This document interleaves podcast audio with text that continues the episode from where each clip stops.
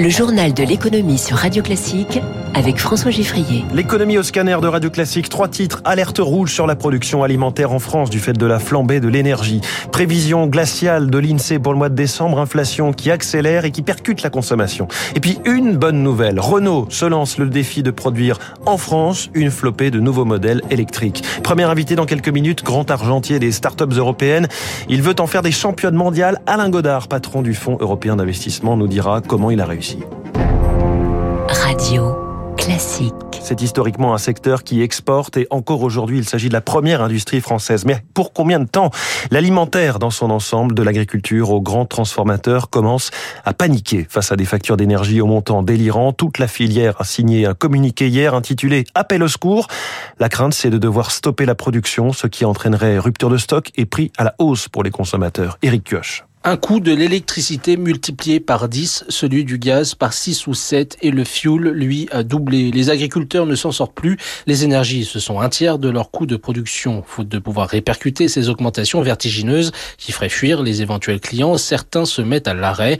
Alerte Henri Biespéret de la FNSEA. Si rien n'est fait, un producteur qui doit remettre en place des poulets en bâtiment, on sait qu'il faut les chauffer pour euh, pas qu'ils souffrent du froid, il va dire je remplis pas mes cuves de gaz, je remplis pas mon bâtiment et j'attends six mois, huit mois, un an. Et donc derrière, ça fait des industries qui seront pas alimentées, ce qui va créer effectivement une rupture. Et cela peut provoquer une réaction en chaîne, plus de production, donc plus de transformation ni de distribution, une rareté des produits qui ferait exploser les prix et alourdir le panier de courses, prévient Thierry Dessouches de Système U. Ce qu'on constate, c'est qu'il a déjà là augmenté dans des proportions importantes, 6 hein, à 7 Certains euh, prédisent euh, des augmentations euh, à 10% voire 15 La filière réclame un plafonnement du prix du gaz au niveau européen et demande aussi au gouvernement de réguler à la baisse au niveau national les prix des énergies, sans quoi, affirme-t-elle, c'est la souveraineté agricole de la France qui sera remise en question. Et j'y reviens en détail avec la star de l'écho ce matin, Thierry Cotillard, ancien président d'Intermarché, aujourd'hui patron de Périfem. C'est la structure qui gère les questions d'énergie pour toute la grande distribution française. Rendez-vous à 7h15.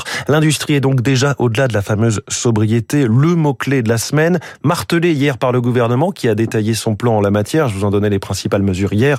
L'une d'entre elles vise à nommer dans les entreprises un référent sobriété, l'équivalent en 2022 des référents Covid d'il y a deux ans, rappelle Audrey Richard, présidente de l'Association nationale des DRH. Pendant la crise du Covid, les DRH ont été vraiment en première ligne. Partir sur ce même principe nous semble tout à fait cohérent et ça a bien marché. Là, je pense que ça sera pareil. La moitié de nos DRH ont déjà travaillé sur un plan sobriété. C'est les lumières qui restent allumées, les euh, sujets autour euh, des transports, mettre en place du covoiturage. Ça peut aussi être mis en place dans les entreprises.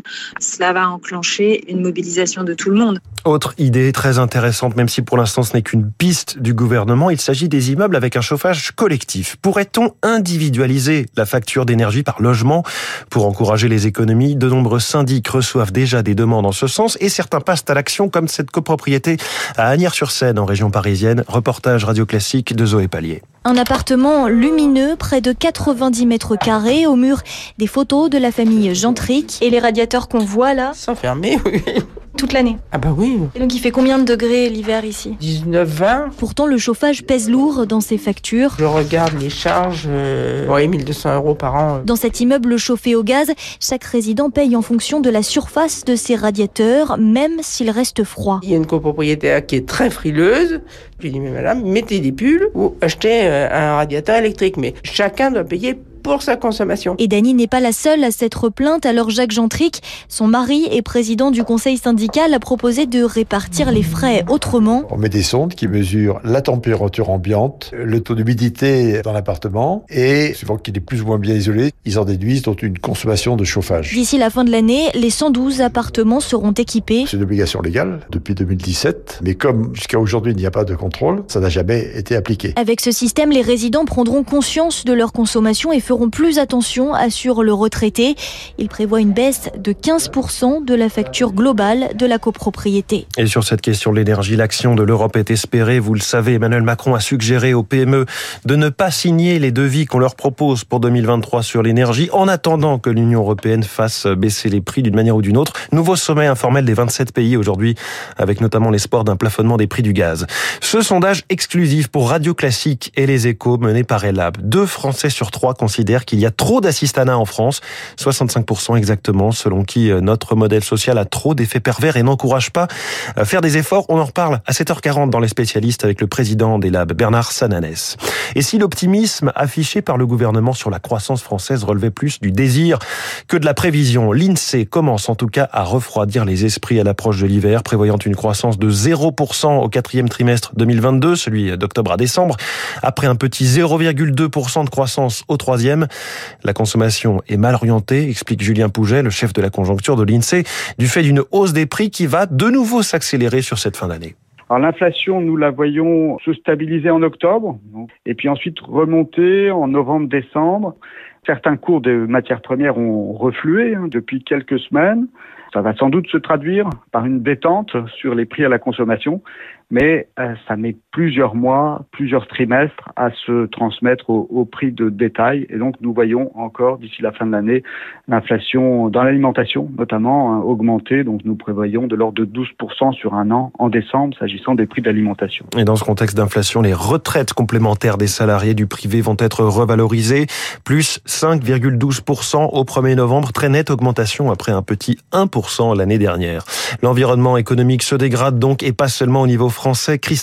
Georgieva, directrice générale du Fonds monétaire international, appelle les banques centrales à agir maintenant et conjointement. Il y a urgence à stabiliser l'économie selon elle, avec que partage Eric Blaine, patron de Swiss Life Gestion Privée faut être prudent parce que les pays émergents sont en grosse difficulté parce qu'elles ont beaucoup de dettes et parce que le dollar a beaucoup monté et ce sont des pays qui ont besoin d'utiliser le dollar pour leur commerce. Et elle dit euh, les pays les plus pauvres sont en danger. Donc euh, oui, euh, effectivement, il faut combattre l'inflation, mais il faut le faire aussi de façon coordonnée, parce que si on combat l'inflation aux États-Unis, il ne faut pas que les autres soient en faillite. Hein. Sinon, le monde part en récession et c'est extrêmement dangereux. Les marchés financiers Dow Jones moins 1,15% hier, Nasdaq moins 0,68, CAC 40 moins 0,85 à 5936 points. Le pétrole continue de remonter, 94 dollars le baril de Brent. L'euro s'effrite à nouveau face au dollar, il est sous les 98 cents.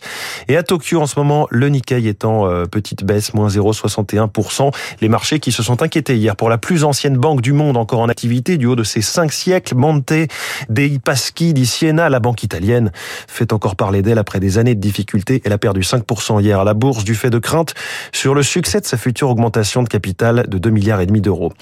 On peut parler d'un sacré pari au moment où les constructeurs automobiles chinois se font une place à vitesse grand V sur le marché de l'électrique en Europe. Renault confirme qu'il a choisi la France pour produire plusieurs de ses prochains véhicules, précisément sur ce secteur de l'électrique. Bonjour Eric Mauban. Bonjour François, bonjour à tous. Les noms des modèles en question sont déjà mythiques hein, puisqu'ils font directement écho au glorieux passé de la marque. Oui, mettre au goût du jour de vieux modèles à succès. On appelle cela la vague du néo-rétro.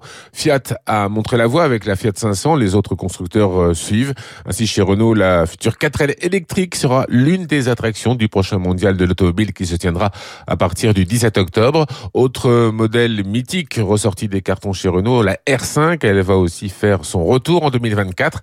Sa production se fera dans l'usine de Douai, dans le Nord. Le directeur général du Cadéméo insiste sur le fait qu'on peut mener en France la bataille de la compétitivité.